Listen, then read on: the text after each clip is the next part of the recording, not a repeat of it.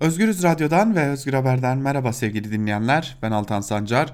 Günün gelişmelerini aktarmak üzere Özgürüz Radyo'da tekrar karşınızdayız. Gündemimiz yine Libya sevgili dinleyenler. Libya büyük bir kördüğüm haline gelmeye devam ediyor.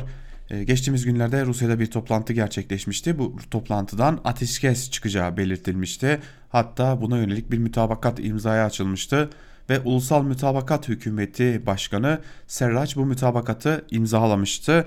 Ancak General Halife Hafter bu anlaşmayı imzalamamıştı ve iki gün süre istediği belirtiliyordu Rusya tarafından ancak Dün ise Hafter kanadından önemli bir açıklama geldi. Libya'da Halife Hafter'in müttefiği olan Temsilciler Meclisi Başkanı Akiles Salih ateşkesin sona erdiğini ve savaşın devam edeceğini duyurdu.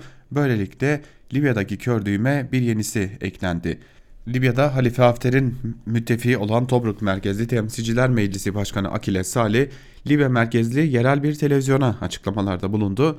Anadolu Ajansı'nın geçtiği bilgilere göre Salih, Türkiye ve Rusya'nın 12 Ocak'ta yerel saatle 24'te hayata geçmek üzere yaptığı ateşkes çağrısına Rus Devlet Başkanı Vladimir Putin'e saygılarından dolayı olumlu yanıt verdiklerini söyledi. Salih açıklamasında ateşkesin kendileri için sona erdiğini savaşın devam edeceğini kaydetti. Trablus'taki çatışmalarda başarı elde edememelerine dair ise Salih, Türkiye'nin müdahalesi Trablus'un geri alınması savaşında sonuç elde etmemizi geciktirdi ifadelerini kullandı. Türkiye ve Rusya'nın ortak girişimiyle hazırlanan ateşkes anlaşması önceki gün Moskova'da gerçekleştirilen görüşmeler sonucu Libya'daki Ulusal Mütabakat Hükümeti tarafından imzalanmıştı. Hafter ise anlaşmayı imzalamadan dün sabah saatlerinde Moskova'yı terk etmişti. Tabi olayın bir diğer yanı vardı. Serraç da İstanbul'a dönmüştü. Tabi muhtemeldir ki Türkiye'de iktidar yetkilileriyle de görüştü. Buna ek olarak da ABD Büyükelçisiyle de bir araya geldi. Tabi bu bir araya geliş kuvvetle muhtemel ki yine ABD tarafından onaylanan ve e, planlanan bir bir araya gelişti. Fakat şu an itibariyle şunu söylemekte fayda var. ABD henüz Libya'da tam anlamıyla tarafını belirlemiş değil. Zira Hafter'i destekleyen Mısır, Birleşik Arap Emirlikleri ve yine Suudi Arabistan'da ABD'nin etkili müttefikleri arasında yer alıyor. Libya böylelikle daha derin bir krize doğru adım adım ilerliyor Türkiye'nin de olaya müdahil olmasının ardından. Geçelim bir diğer habere yeni bir anket çalışması var. AKP'nin oylarındaki eriyişi ortaya koyan bir diğer önemli anket çalışması. 31 Mart ve 23 Haziran seçimlerinde kan kaybederek çıkan AKP iktidarındaki çözülme sürerken yaşanan oy kaybı da artık anketlerde iyice gün yüzüne çıkmaya başladı. Peş peşe yayınlanan pek çok araştırma gerek AKP'nin oylarındaki düşüşü gerekse Cumhurbaşkanlığı hükümet sisteminden duyulan rahatsızlığı gözler önüne seriyor. Bir gün gazetesinden Mehmet Emin Kurnaz'ın haberine göre yurttaşın AKP iktidarına verdiği kredinin dolduğunu vurgulayan Sonar Araştırma Başkanı Hakan Bayrakçı yerel seçimin ardından iktidar ve muhalefetin durumu konuşuldu. Ne dış politikada yaşanan gelişmelerin ne de içerideki mega projelerin AKP'nin yitirdiği hegemonyasını yeniden inşa etmeye yetmediğini belirten Bayrakçı, bugün yurttaşların önceliğinin yaşanan ekonomik kriz olduğunu belirtiyor. AKP'nin oylarındaki düşüşü Bayrakçı şöyle anlatıyor. Seçmende 17 senenin bıkkınlığı var. Hatta bu psikoloji 2-3 sene önce de yaşanabilirdi. Ancak iktidarın şansı iyi gitti. Her seçim öncesi bir olay oluyor ve AKP o seçimi bir şekilde kurtarıyordu. Mesela MHP ile ittifak kurulmamış olsaydı AKP için durum vahim olurdu. Erken seçime gidilecek, gidilecek sonuçlar ortaya çıkardı. Ama bir kutuplaşma oluştu. MHP seçmeni ya da AKP'nin AKP oy vermek istemeyen seçmeni karşısındaki bloğu görünce yine iktidara oy verdi. Bu onların son şansıydı diyor. Libya'nın iç politika etkisi neler diye sorulunca da şu yanıtı veriyor. Libya'nın iç politikaya etkisi var ama şöyle bir angajmanla söylemek isterim. Toplumların kendi dinamikleri var. Mesela Fransızlar savaşmayı çok severdi. Napolyon ile bir sürü savaşa girdiler. Fakat öyle bir dönem geldi ki Fransa'ya ressamlar, müzisyenler, yazarların da etkisiyle her şey Fransa için söylemini bıraktılar. Ekonomiye, sanata verdiler kendilerini. Türkiye'de yüzyıllardır hep savaşla iç içe geçmiş bir toplum.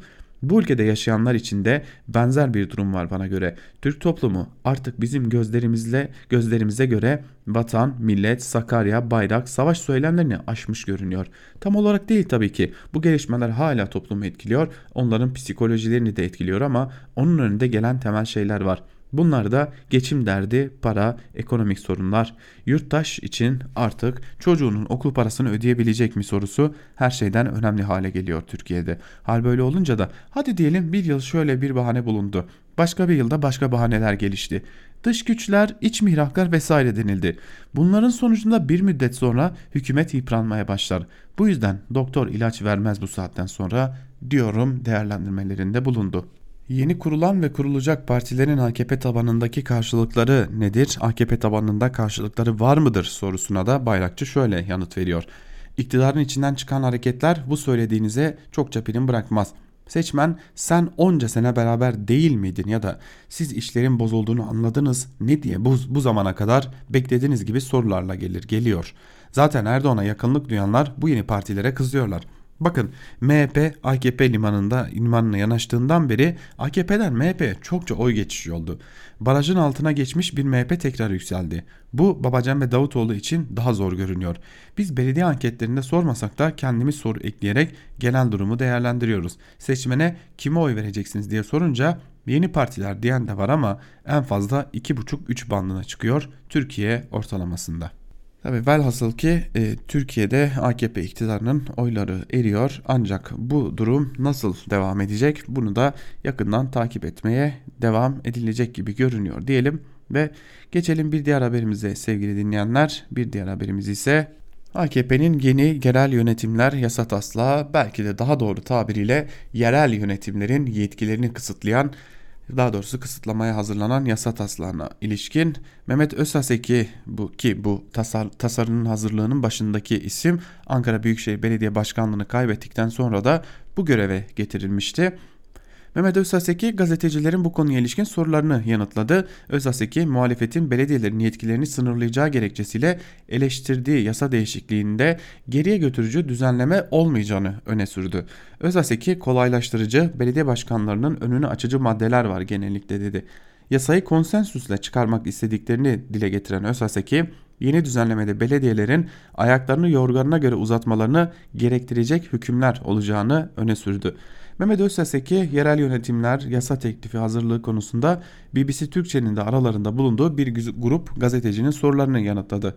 Yasa teklifi üzerinde çalışmaların son aşamaya geldiğini ve son rütuşların yapıldığını belirten Özaseki, Cumhurbaşkanı Yardımcısı Fuat Oktay Başkanlığı'nda yapılacak toplantıda da son biçimin verileceğini ve bir iki ay içerisinde de Türkiye Büyük Millet Meclisi'ne sunacaklarını ifade etti. ÖSSK e, bu konuda partilerle görüşülüp görüşülmediği sorusuna da yanıt verdi. Görüşüyoruz. MHP Genel Başkan Yardımcısı Sadi Durmaz Bey ile görüştük. CHP Genel Başkan Yardımcısı Seyit Torun'la da görüştük. Onlar aslında elinizdeki taslağı verseniz dediler. Onlara ben eski belediyeler birliğinde çalıştığımız taslağı gönderdim ama kendi içimizde bizim netleşmemiz icap ediyor parti olarak. Ortaya koyacağımız arkasında duracağımız taslağın ortaya çıkması lazım ki Bizim teklifimiz bu diyelim. Yoksa belediye başkanlarımızdan onlarca teklif geliyor konusunda e, bir değerlendirmede bulundu ve muhalefet merkezi idare belediyelerin gelirlerine el koyacak diyor sorusuna da şu yanıtı verdi. Çok yenileştirici, kolaylaştırıcı belediye başkanlarının önünü açıcı maddeler var genellikle. Belediye başkanlarının işini zorlaştıran, günümüzdeki yerel yönetim anlayışını daha geri götüren bir düzenleme yok iddiasında bulundu belediyelerin borç içinde olmasına dair bir soruya da yanıt verdi ÖSSEK'i ve şunu söyledi. Neden borç içinde? Seçimler yaklaşırken yeniden aday olmak isteyen belediye başkanı arkadaş boyundan büyük işlere giriyor. Kendini göstermek istiyor. Bunu ben A partisi B partisi için söylemiyorum. Ortalama psikolojiyi anlatmak için söylüyorum. Arkasından dayanamıyor. Çevreden insanlar tek tük elemanlar almaya çalışıyor. Beni desteklesin diye. Oluyor ya da olmuyor. O gidiyor veya yeni birisi geliyor. Geldiğinde yeni adam bocalamaya başlıyor. Kocaman işlere başlanmış, işler yarıda kalmış, borç var, harç var, merkezi idare ne yapsın buna? Merkezi idare ben bundan sonra projelerinize bakacağım dese bu da merkezileşme gibi bir başka sorunu getirir. Onu da diyemiyor haliyle sizin teklifle buna engel olacak bir düzenleme olacak mı sorusuna da yanıt verdi ve şunu söyledi. Mesela seçime 3 ay kala işçi alınmayacak kadrolar kapalı gibi. Haliyle norm kadro hikayesi biraz daha belirginleşiyor orada. En azından belediyelerden belli bir miktarın üzerinde daha fazla kesilmemesiyle ilgili bir teklif hazırladım. Ama maliye ne der bilemem. Şu anda belediyelere gerek iller Bankası gerekse maliyeden gelen payların %60'a kadar kesintiler oluyor. Belediye gitmiş oradan 10 yılına para almış her ay kesiliyor. İller Bankası'ndan faizli para almış o kesiliyor. DS ile taahhütte girmiş iş yapmış paramdan kesin demiş kesiliyor. Yapılandırma yapmış kendisi de yapmış ama bunu. Dış borç yapmış. Dış borç olunca sanki borç değilmiş gibi geliyor ama o da borç. Gitmiş dışarıdan 50 milyon dolar almış kesiliyor. O kesintiler geliyor yeni başkanın karşısına. Merkezde gelecek 10 liranın 6 lirasına el koyuyor. Merkezin ne günahı var şeklinde üzerine bir de e, merkezi yönetimi savundu.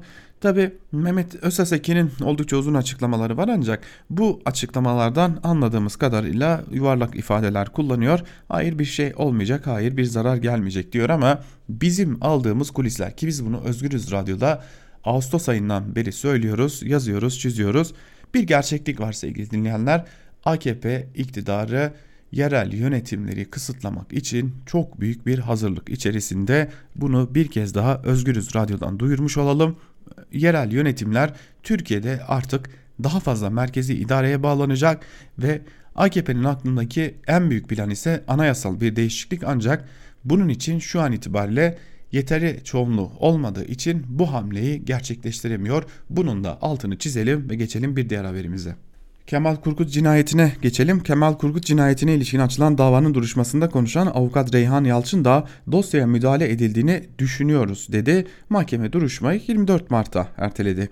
Diyarbakır, Diyarbakır'da katıldığı 2017 yılı Nevroz kutlaması sırasında polis YŞ'nin açtığı ateş sonucu yaşamını yitiren üniversite öğrencisi Kemal Kurkut'un ölümüne ilişkin açılan davanın 8. duruşması yapıldı. Diyarbakır 7. Ağır Ceza Mahkemesi'nde yapılan duruşmaya olası kaslı adam öldürme suçundan yargılanan YŞ ve avukatı Kurkut'un annesi Secan, ağabey Ferhat Kurkut ile avukatları Reyhan Yalçın da katıldı. Polis adli yönü ve duruşmanın yapılacağı koridoru abluka altına alırken aralarında 15'i de salona girerek duruşmayı takip etti. Duruşmayı izlemek isteyenler ise yapılan aramadan sonra salona alındı. Duruşma bilirkişi raporlarının arasındaki çelişkilerin giderilmesi için İstanbul Adli Tıp Kurumu tarafından hazırlanan ve kurşunun sert zemine çarparak vücuda girdiği şeklindeki bilirkişi raporu okundu. Mahkeme sanık sanık polisi YŞ'nin rapora ilişkin celse arasında yazılı savunma dilekçesi sunduğunu belirtti. İstanbul Adli Tıp Kurumu'nun hazırladığı rapora ilişkin söz verilen YŞ, celse arasında sunduğu savunmasını tekrar etti.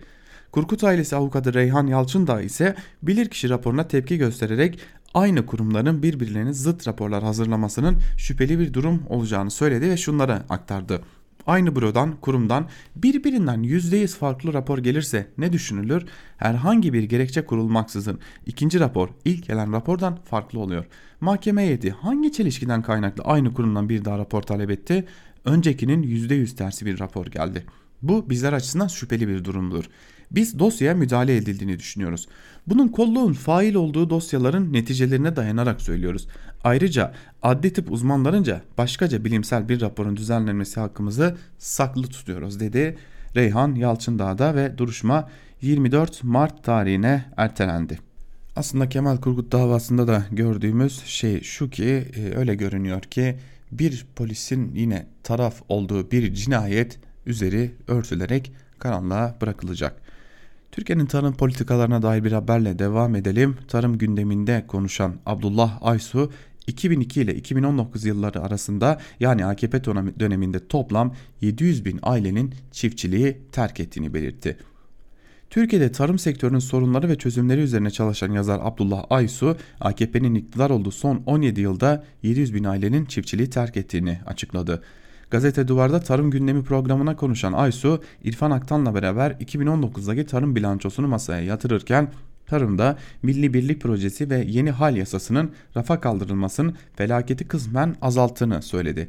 Çiftçilerin kurduğu Ziraat Bankası'nı çiftçiden ziyade şirketleri kurtarmak kaldırıcı haline geldiğini söyleyen Aysu, tarım girdi maliyetlerinin %35 ile %120 arasında arttığını belirtti devletin stratejik ürün olan buğdayı yerden yere vurduğunu ve Cumhuriyet tarihinin en büyük buğday ithalatını yaptığını belirten Aysu, 2019'da kuru soğan fiyatının %185 arttığını da gözler önüne serdi. Aysu'nun verdiği bilgiye göre 2019'da toplam 3.4 milyon hektar tarım arazisi ekilmezken AKP döneminde 700 bin aile çiftçiliği terk etti. Aysu 2002-2019 arasında çiftçiliği terk edenlere baktığımızda 700 bin aile çiftçiliği terk etmiş bu sadece AKP döneminde değerlendirmesinde bulundu sevgili dinleyenler. Wikipedia'ya dair bir haberle devam edelim. Anayasa Mahkemesi'nin Wikipedia'nın erişime engellenmesinin hak ihlali olduğuna dair kararının gerekçesi resmi gazetede yayınlandı. Karar Bilgi Teknolojileri ve İletişim Kurumu'na iletilince Wikipedia umarız açılacak. Anayasa Mahkemesi Genel Kurulu Wikipedia internet sitesine erişimin engellenmesi nedeniyle ifade özgürlüğünün ihlal edildiğine karar vermişti. Anayasa Mahkemesi'nin oy çokluğu ve 6 üyenin karşı oy yazısıyla aldığı gerekçeli karar resmi gazetede yayınlandı. Kararın Ankara 1. Sulh Ceza Mahkemesi tarafından Bilgi Teknolojileri ve İletişim Kurumu'na iletilmesiyle birlikte Wikipedia dileriz ki erişime açılacak. AYM kararının gerekçesinde Wikipedia'nın kapatılmasının demokratik toplum düzeninin gereklerine uymadığı belirtildi. Gerekçede Wikipedia'nın kapatılmasını haklı gösteren vahim nitelikte bir içerik olmadığının da altı çizildi sevgili dinleyenler. Bu arada Wikipedia neydi? Belki de internetteki en özgür ansiklopedi sitelerinden biriydi. Eğer Google'a bir şey merak ediyorsanız ve bu nedir diye yazıyorsanız karşınıza çıkan X'i de çoğunlukla Wikipedia oluyordu. Ancak uzunca yıllardır biz o Wikipedia'ya giremiyorduk. Bir engelleme gelmişti. Anayasa Mahkemesi de bu engelleme için hak ihlali var dedi ve artık Wikipedia'nın açılmasını bekliyoruz. Son haberimiz için de Avrupa'ya gidelim. Avrupa Birliği'nden iklim krizine dair önemli bir karar var şu an. AB iklim kriziyle mücadele için önümüzdeki 10 yılda toplam 1 trilyon euro harcamayı kararlaştırdı. Avrupa Birliği bütçesinin dörtte birini iklim kriziyle mücadeleye ayıracak gibi görünüyor. AB 2050 yılına kadar karbon nötr bir kıta olma hedefiyle önümüzdeki 10 yılda 1 trilyon euro harcamayı planlıyor. Yeşil Ajanda doğrultusunda kullanılacak olan bu meblağ ile ilgili detaylar Avrupa Yatırım Planı çerçevesinde salı günü açıklanacak. Buna göre Yeşil Ajanda AB bütçesi ve özel sektörler ile el ele yürütülecek. Yeni komisyon başkanı olan Ursula von der Leyen de Yeşil Ajanda'yı çok önemsiyor ve göreve başlamadan uzun süre önce de iklim krizi ve çevrenin birinci gündem maddesi olacağını her fırsatta belirtiyordu. AB planı iklim değişikliğinden en çok etkilenen yerlerinin öncelikli olarak dönüşümüne yönelik olacak. Bu bölgelerdeki endüstrilerin daha çevreci şekilde çalışması ve sürdürülebilir enerji kaynaklarından faydalanmayı da arzuluyor sevgili dinleyenler. Ve e, öyle görünüyor ki Avrupa Birliği de artık bu konuda önemli bir sorumluluk almaya başlayacak diyelim. Ve haber bültenimizi burada noktalayalım. Günün ilerleyen saatlerinde gelişmeleri aktarmak üzere karşınızda olmaya devam edeceğiz. Bizden şimdilik bu kadar. Hoşçakalın.